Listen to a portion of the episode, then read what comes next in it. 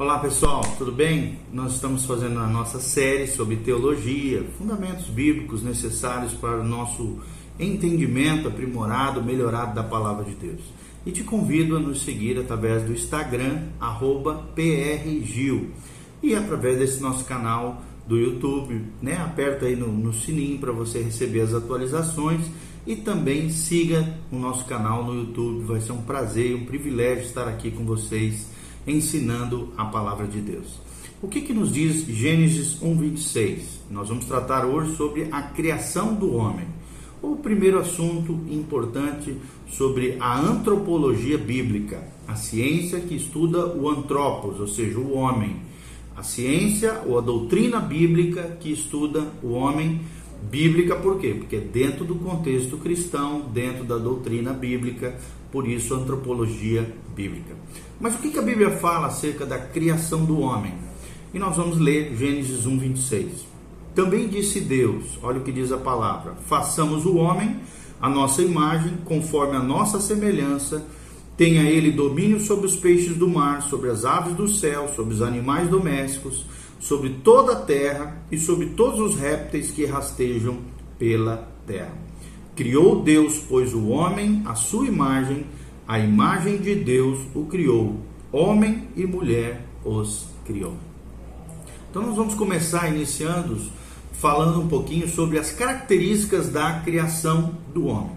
Nós vemos, através da palavra de Deus, que somente o registro bíblico nos dá informações que sejam precisas sobre a origem da humanidade. Da onde surgiu o homem, da onde iniciou, aonde iniciou a humanidade, né? Então nós vamos falar um pouquinho sobre isso e certas, certas características desse ato divino da criação destacam-se através desse trecho e nos demais trechos das sagradas escrituras. Em primeiro lugar, dentro dessas características da criação do homem, nós precisamos entender que a, a criação do homem foi planejada por Deus. É o que nós vemos claramente aqui em Gênesis 1, 26. Ou seja, o ato de criar o ser humano tem base no conselho deliberado de Deus. Tudo aquilo que Deus criou, até o momento em que disse que tudo era bom, de fato era bom. Porém, é claro, a criação estava incompleta sem o ser humano. O ser humano não foi uma ideia posterior, mas sim o resultado de um pensamento estratégico, delineado, deliberado da própria deidade, divindade aqui. Após o Senhor então ter criado o homem, ele disse que tudo o que havia feito era muito bom. Nós vemos isso no versículo 31 de Gênesis, capítulo 1. Segundo lugar, além de ser planejada por Deus, a criação divina da humanidade, dos seres humanos, ocorreu de forma direta, especial e imediata. Não é fruto de uma evolução, não. Aconteceu de forma direta, especial e imediata. É o que nós vemos em Gênesis 1, 27 e Gênesis 2, 7. Em Gênesis 1, 27, a Bíblia diz: Criou Deus, pois, o homem à sua imagem, e a imagem de Deus o criou, homem e mulher os criou. E no 2,7 a Bíblia Sagrada diz: Então formou o Senhor Deus ao homem do pó da terra e lhe soprou nas narinas o fôlego de vida, e o homem passou a ser alma vivente. Ou seja, não envolveu qualquer processo evolucionário, ligando o homem a outras formas humanas ou não humanas ou pré-humanas. Isso não significa que até onde a natureza né, física diz respeito, o homem tenha derivado de alguma forma animal, ou seja, não humana sobre o qual Deus soprou o fôlego divino. Então, de modo algum, Gênesis 2, 7 apoia essa teoria que muitos acreditam. Na verdade, essa passagem reforça o fato da criação especial a partir de materiais inorgânicos, não apoiando então a ideia de uma criação derivada de alguma forma de vida prévia, como algumas pessoas acreditam. Então, se alguém quisesse usar isso para apoiar a teoria de que Adão foi criado a partir de alguma forma pré-orgânica de vida, como dizem os cientistas, certamente não poderia fazer o mesmo com Eva. O corpo da primeira mulher claramente também foi uma obra de criação direta de Deus, especial e imediata. Então, reconhecer que isso ocorreu com Eva e ao mesmo tempo negar que tenha ocorrido com Adão é no mínimo ilógico, irracional e deve ser desprezado. Então, além disso, o pó da terra do qual foi formado o corpo do homem não pode ser uma referência alegórica, alguma forma animal ou algum, alguma pré-existência de vida, pois Deus disse que o homem voltaria ao pó quando morresse, e é isso que ocorre. O homem não volta a um estado animal diante da sua morte. É claramente, né? É, nós vemos isso em Gênesis 3,19, ele volta ao pó da terra e daí tá a vida, a experiência para provar que a Bíblia tem razão. Terceiro lugar, né? o que, que tem a ver a criação, as dentro das características da criação do homem? Em terceiro lugar, envolveu dois aspectos, e nós vamos falar sobre esses dois aspectos que envolveram a criação e as características da criação do homem. Deus usou o pó da terra, sobre o qual ele soprou o fôlego de vida, isso fez com que o homem ganhasse vida. E a mesma frase né, que a Bíblia Sagrada usa, o termo é criatura vivente, também usada para falar de animais em alguns episódios da palavra de Deus. Gênesis 1, 21 a 24 e Gênesis 2, 19 usa esse termo também, criatura vivente, quando faz referência também aos animais. Mas os animais não foram criados à imagem e semelhança de Deus, como o homem foi, obra-prima da criação de Deus. Então existe uma distinção clara entre o ser humano e os animais criados por Deus. No caso de Eva, Deus primeiro tomou uma costela de Adão e a carne que é envolvida lateral do corpo do homem, que aqui, no caso, era Adão, o primeiro ser vivente do sexo masculino. E depois modelou-a, transformando essa costela com a carne que a envolvia em uma mulher. É o que nós vemos em Gênesis 2, 21 a 23. Então Deus criou Eva após tirar partes da lateral de Adão. O verbo aqui formar está relacionado à ideia de construir uma estrutura que tem alguma importância. E tem, né? Como as mulheres são importantes para nós. E envolveu aqui um esforço de edificação. Ou seja, Deus se esforçando, edificando a partir do homem uma mulher ao seu lado a sua auxiliadora idônea, a sua coluna né, lateral para estar do lado do homem. Foi por isso que Deus criou a mulher. Em segundo lugar, além das características da criação do homem, qual foi o modelo para a criação do homem? Queridos, quando nós pensamos um pouquinho sobre isso, nós chegamos à seguinte compreensão à luz da palavra de Deus. Está lá em Gênesis 1, 26 a 27 que nós lemos. Deus criou o homem, a sua imagem e a sua semelhança.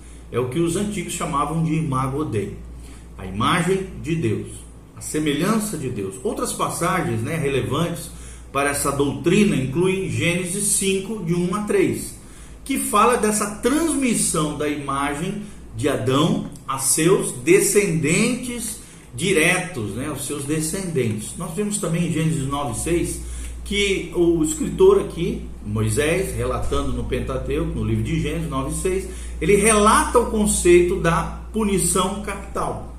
Em 1 Coríntios 11 7 também, retrata a doutrina do comando e Colossenses 3:10 exorta o fiel, né, aqui o crente a revestir-se do novo homem, que é de acordo com a imagem do seu criador. E Tiago 3:9, que está relacionado com o uso correto das palavras, que nós estamos falando. E o Salmo 8, embora não contenha a frase imagem de Deus, também trata de forma poética a criação do homem e seu domínio sobre a terra.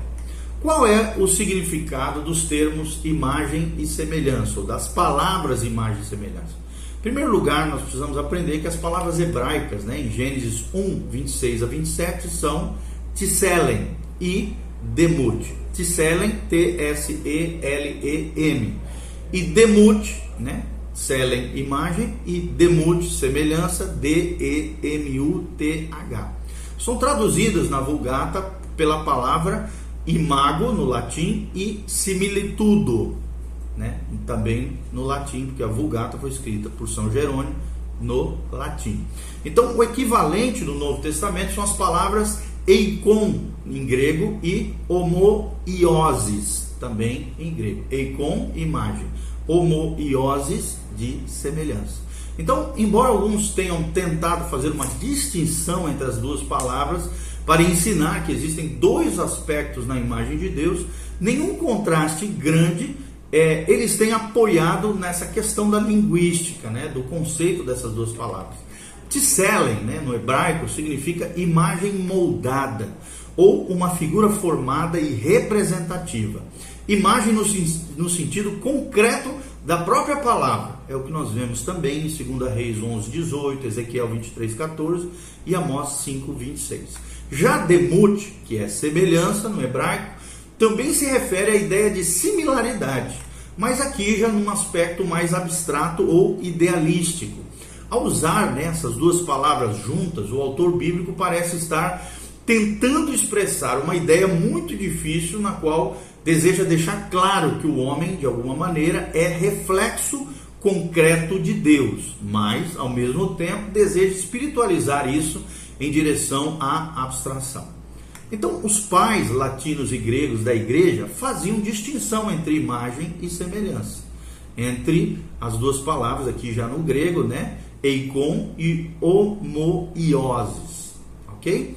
Referindo-se, é claro, ao primeiro, é, o, ao primeiro aqui, em relação ao físico, ou seja, imagem tem relação ao físico. E já o segundo, palavra semelhança, como a parte ética da imagem de Deus inserida dentro do homem. Irineu, né, um dos patriarcas da igreja, entendia que a imagem referia-se à liberdade, à razão e à semelhança humana ao dom da comunicação sobrenatural com Deus, perdida por causa da queda do homem.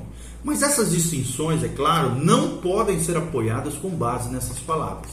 Observemos também que as preposições são usadas de forma intercambiáveis em muitos trechos da palavra de Deus, entre eles Gênesis 1, 26 e 27 e Gênesis 5, de 1 a 3. Nós podemos ver essa, esse intercâmbio de palavras. Ou seja, o significado desse conceito né, que nós estamos falando. Muito vem sendo escrito né, em vários livros e obras para tentar explicar o que, que significa o homem ter sido criado à imagem de Deus, ao imago Dei.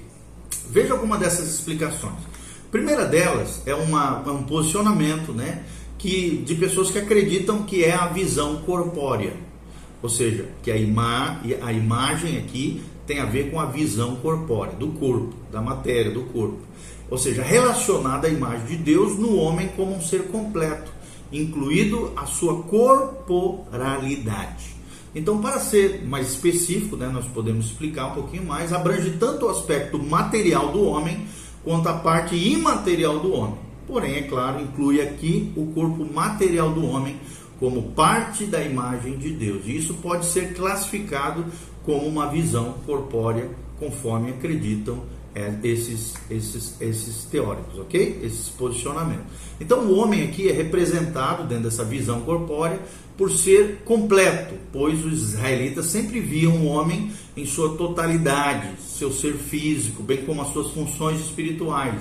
E se uma escolha tivesse de ser feita entre os dois, diríamos que a aparência externa talvez seja mais importante que o aspecto espiritual, de acordo com Collar, né, um dos eruditos da palavra de Deus. A imagem de Deus, segundo ele, poderia consistir é, da posição correta do homem, mas a solenidade com a qual o escritor sacerdotal fala da imago Dei parece provar que ele não restringiu isso a um aspecto único. Também é um sentido físico que somos direcionados pela passagem de Gênesis, que se refere a essa imagem de Deus relacionada com a questão da vingança do sangue, conforme relatado em Gênesis 9 e 6. Então, dois obstáculos, né, falando um pouquinho sobre essa visão corpórea, parecem atrapalhar a aceitação dessa visão, dessa suposição bíblica. Primeiro, se Deus é espírito e não possui um corpo material. Então, como é que a imagem de Deus, na qual o homem foi criado, podia ser corpórea? Nós perguntamos a esses que dizem isso. Segundo lugar, os animais possuem corpos, mas não foram criados à imagem de Deus. Então, a corporalidade não precisa necessariamente estar relacionada com a imago Dei ou a imagem de Deus. Segundo lugar, né, segunda perspectiva com relação à imagem de Deus, é a visão não corpórea. Ou seja, essa visão liga a imagem de Deus às características da sua personalidade, às facetas do caráter de Deus. Muitos autores enfatizam similaridade na moral, no domínio, no exercício da vontade, das faculdades intelectuais, ou seja, habilidade de falar, de organizar e etc., como sendo específicas da imagem não corpórea de Deus que o homem tem. E em terceiro lugar, a visão de combinação. E, e nós queremos falar um pouquinho, sugerir né, essa combinação dessas duas visões anteriores, como podemos explicar aqui. Gênesis 1, 27 declara que a humanidade, o homem e a mulher foram criados à imagem de Deus. Então ninguém atribui gêneros a Deus com base nessa declaração. Mesmo assim, o termo homem e mulher indica na Bíblia gênero. E de maneira similar, somente pelo fato de o homem criado à imagem de Deus ter corpo, isso não atribui necessariamente um corpo a Deus. Obviamente, o homem foi criado como um ser completo, material e imaterial. E o ser completo foi criado à imagem de Deus. Assim sendo, em primeiro lugar, o corpo humano está incluído na imagem de Deus. Embora Deus, de maneira alguma, seja físico, Existe um senso de que até mesmo o corpo humano está incluído na imagem de Deus, pois o homem é um ser unitário, composto tanto de corpo quanto de alma. Seu corpo é um instrumento apto para a autoexpressão de uma alma criada para ter comunhão com o Criador e escatologicamente apropriada para se tornar, conforme diz a Bíblia em 1 Coríntios 15, 44, um corpo espiritual né? Ou seja, seu corpo não era algo à parte do ser real de Adão, mas era essencialmente um com ele. Ou seja, o homem é um ser integral, tá bom? Segundo lugar, ser criado à imagem de Deus também significa que somos seres vivos. E essa foi a ênfase dada, por exemplo, por Paulo no Areópago, lá quando ele estava pregando no, no Areópago, relatado em Atos 17, 28 a 29 quando ele refuta ali, né, refutando a crença de que os ídolos inanimados poderiam representar o Deus vivo. Ele argumenta que pelo fato da humanidade ser criação de Deus e como os homens são seres vivos, Deus também deve ser um ser vivo. E é. Deus é vivo, Deus tem vida, ele é um ser vivo. Terceiro lugar, o homem não é apenas um ser vivo, mas também um ser semelhante a Deus com inteligência e com vontade própria, que dão a ele a habilidade de exercer domínio sobre o mundo criado, conforme Gênesis 1:28 que nós lemos. Quarto lugar, Adão não era apenas um ser unitário, vivo, inteligente e determinado, mas também um ser capaz de manter comunhão contínua com Deus. Como é que nós podemos expressar a condição original de Adão? É a pergunta que nós fazemos. E alguns, né, claro, usam a palavra inocente, mas Adão era mais do que inocente, o que parece implicar apenas na ausência de erro. A santidade original de Adão era positiva, mas não era, obviamente, igual a Deus. Era de uma criatura e foi sujeita a um teste, por isso não foi confirmado. Então, garantir aqui a imortalidade, né? essa, essa posição de santidade justa diante de Deus. Mas até Adão falhar no teste, agarrando e escolhendo o pecado. Então, aqui ele não estava mais sujeito à lei da morte, inevitável por causa do pecado. Em resumo, a imagem de Deus na qual o homem foi criado inclui a totalidade de um ser que era vivo, inteligente, determinado e moral. Como é que é a visão católica romana com relação à criação e semelhança com Deus? A visão católica romana é ela distingue a imagem de semelhança. Para eles, né, para os católicos, imagem é a figura natural que pertence ao homem criado e inclui a espiritualidade, a liberdade e a imortalidade. Já semelhança para os católicos indica que a imagem moral não pertence ao homem conforme a criação original de Deus, mas foi rapidamente e muito cedo atribuída a ele. Então aqui precisava ser acrescentada por causa da concupiscência, que é a tendência natural aos, aos apetites, desejos, né? É, mais vulgares que o homem tem, embora não seja em si mesmo, é claro, pecador.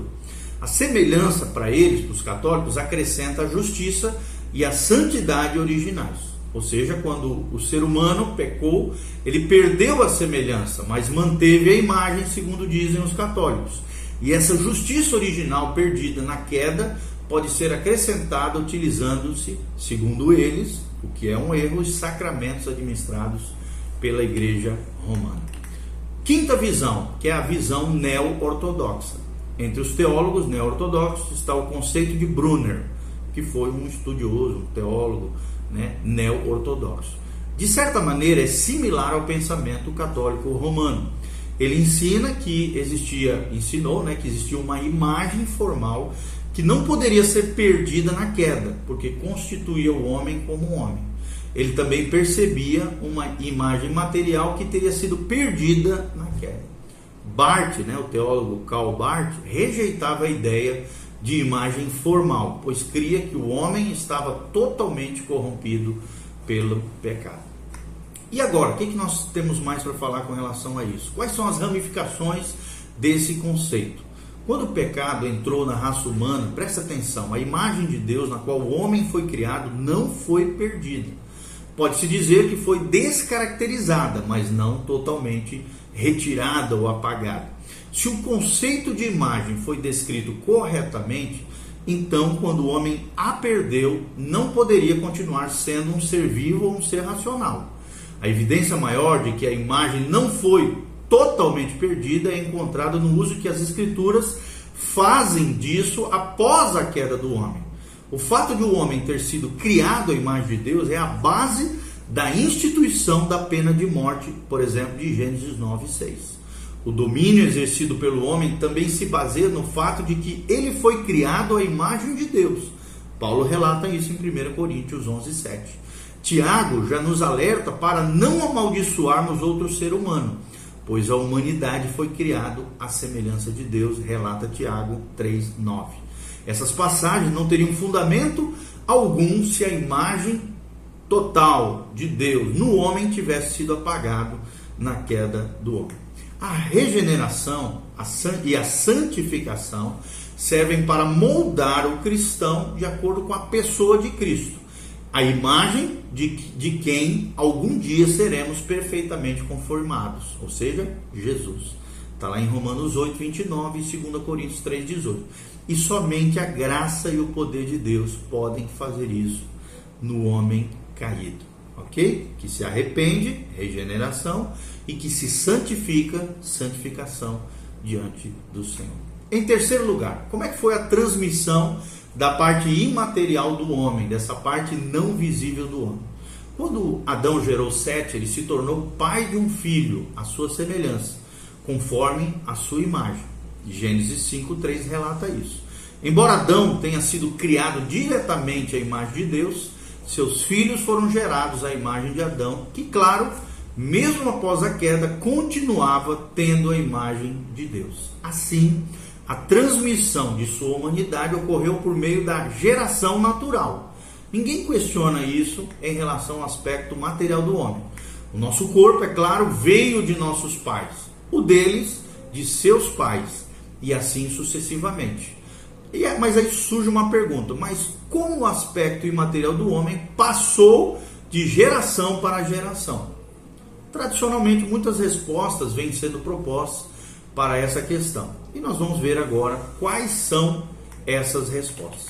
Em primeiro lugar, a primeira resposta, a primeira teoria, né, ou suposição bíblica é a pré-existência. Pré-existência. Essa teoria diz que a alma de todos os homens foi criada por Deus no início do universo e encerrada em seus corpos como punição. As almas por, passam né, por várias encarnações ao longo da história e nesse processo tornam-se pecadoras. Platão, os gregos, né, ensinavam essa, esse conceito de transmigração de almas. Na igreja primitiva, teve um teólogo chamado Orígenes, do ano 185, 254 depois de Cristo, que tinha uma visão similar, né, é influenciado por esse neoplatonismo, essa visão similar moderna, né, modernamente naquele tempo.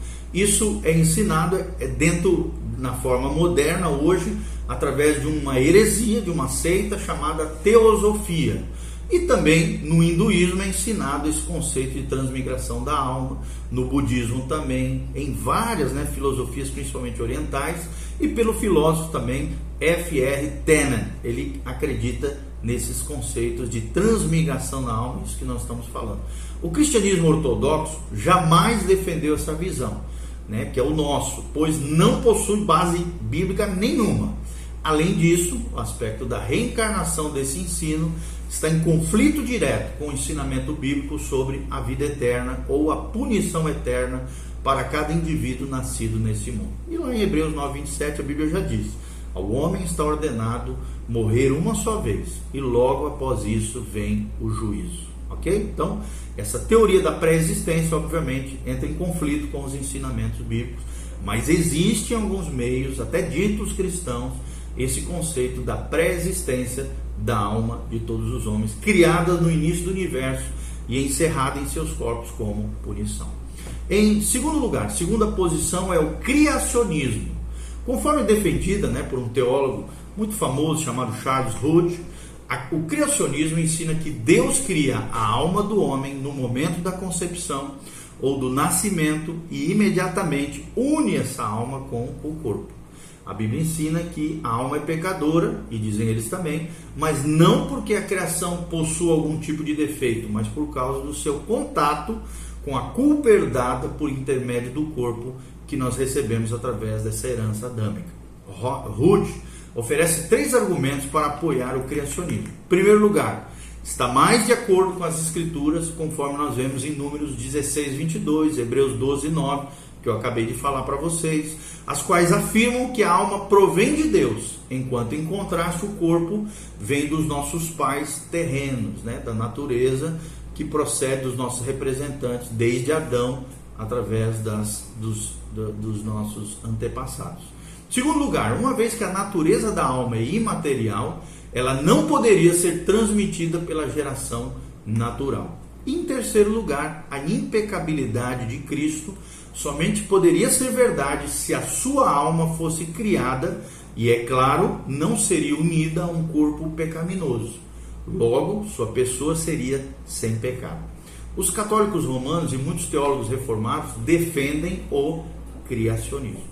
Mas existe uma terceira perspectiva, um terceiro posicionamento, que é o traducianismo. Traducianismo. Desse ponto de vista, né, esse ponto de vista afirma que a alma é transmitida pelo processo de geração natural, assim como ocorre com o corpo. William Shedd citou três tipos de apoio para esse ponto de vista. Primeiro, das Escrituras. Hebreus 7,10 indica que houve um ato moral e racional da parte de um Levi, né, que ainda não havia nascido. Já Gênesis 2, de 1 a 3, declara que Deus descansou no sétimo dia da criação, porque a sua obra estava concluída. Então, nenhum ato novo, como criar novas almas, é indicado na palavra de Deus. E o versículo 7, aqui de, né, como nós falamos, é não permite que o fôlego de vida fosse soprado sobre outra pessoa além de Adão. Né? 2,7 aqui, Gênesis 2,7. Segundo argumento, o argumento teológico, ou seja, o criacionismo coloca Deus na condição de criar uma alma perfeita. Ele não podia criar um homem pecador, para então fazê-la cair, como ocorreria com as crianças recém-nascidas. O caso de Cristo, por exemplo, que era sem pecado em todos os aspectos, é uma exceção e não pode ser considerado padrão para decidir essa questão. Até porque Jesus foi gerado de forma sobrenatural por uma concepção humana e divina, né? a semente da mulher com a semente divina, que é a concepção virginal pelo poder do Espírito Santo. Em terceiro lugar, o argumento fisiológico. Primeiro, argumento das Escrituras. Segundo, argumento teológico, nós já mencionamos. E terceiro, a questão fisiológica. O homem sempre é visto como uma união de alma e um corpo. Portanto, é mais natural considerar que tanto o aspecto físico quanto o aspecto psicológico desenvolvem-se juntos. E parece aqui né, que o tradicionismo apresenta uma explicação mais natural, mais racional e melhor do que o criacionismo. E nós concordamos né, com a afirmação de um teólogo chamado G. O. Buswell. Ele diz assim: entre essas duas perspectivas, criacionismo e o tradicionismo, parece-me que existe um fato óbvio negligenciado na discussão histórica: a perfeita uniformidade e regularidade na chegada de uma alma toda vez que uma vida humana tem início. Então, conforme a nossa maneira normal de pensar, quando observamos essa perfeita uniformidade e a regularidade em outros aspectos, normalmente atribuímos seus resultados às forças secundárias que Deus criou, as quais ele mantém por sua providência divina. Por esse motivo, somente por esse motivo, nós estamos inclinados aqui, e deixo isso para você, a aceitar a visão traducianista, traducianista, ok? Mas, claro, não, é, não, nós não sentimos aqui que ela seja capaz de ser estabelecida firmemente com base em qualquer ensinamento explícito das Escrituras, mas é, com base em todos esses argumentos que nós estamos trazendo para vocês, tá bom? Então, existe a, a, pré-existência da alma, como nós falamos, o criacionismo e o traducianismo. Fica a seu critério aí escolher qual dessas posições, mas pelo menos escolha as duas últimas, ou criacionismo ou o traducianismo, ok? Diante do Senhor e diante dos homens. Que Deus abençoe, que a graça de Deus venha sobre você. Espero de alguma maneira estar contribuindo para o seu crescimento teológico, de erudição, de doutrinamento da palavra de Deus. Lembre-se, o homem foi criado à imagem e semelhança de Deus. Que Deus estabeleça a sua imagem a sua semelhança na sua vida, através do poder de Deus, da regeneração e da santificação na presença do Senhor. Amém e amém. Faça seus comentários abaixo, que Deus te abençoe. Em nome de Jesus. Amém.